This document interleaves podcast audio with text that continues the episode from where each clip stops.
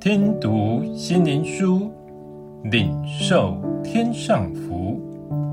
天路客，每日灵粮，第八十四日，撒旦的工具。马太福音十章第三十六节：人的仇敌，就是自己家里的人。世上谁最能影响我们，也能真实伤害我们？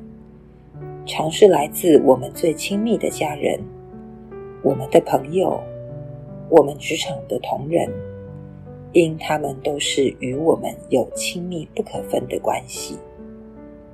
如家庭纠纷不断在发生，甚至因小事而动干戈，被好朋友因利益关系而出卖受害。职场因自我保护而牺牲他人，这是活在世上不可避免的危机，防不胜防。所以，和我们有关系的人，不但能成为我们有力的帮助，他们也是最能影响我们、伤害我们的。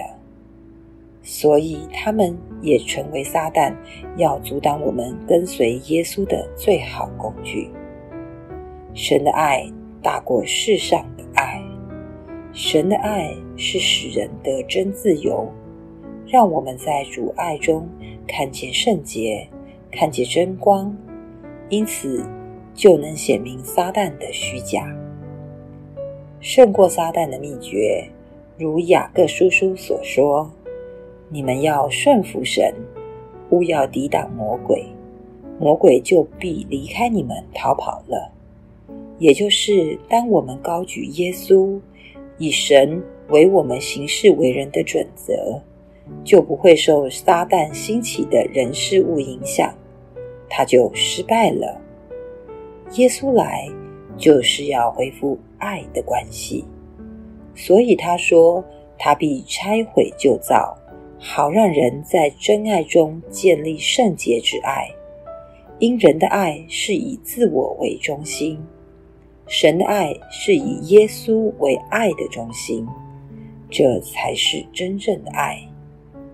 因此，我们能以神的爱看世界，不再让仇敌以爱为名来伤害、辖制我们。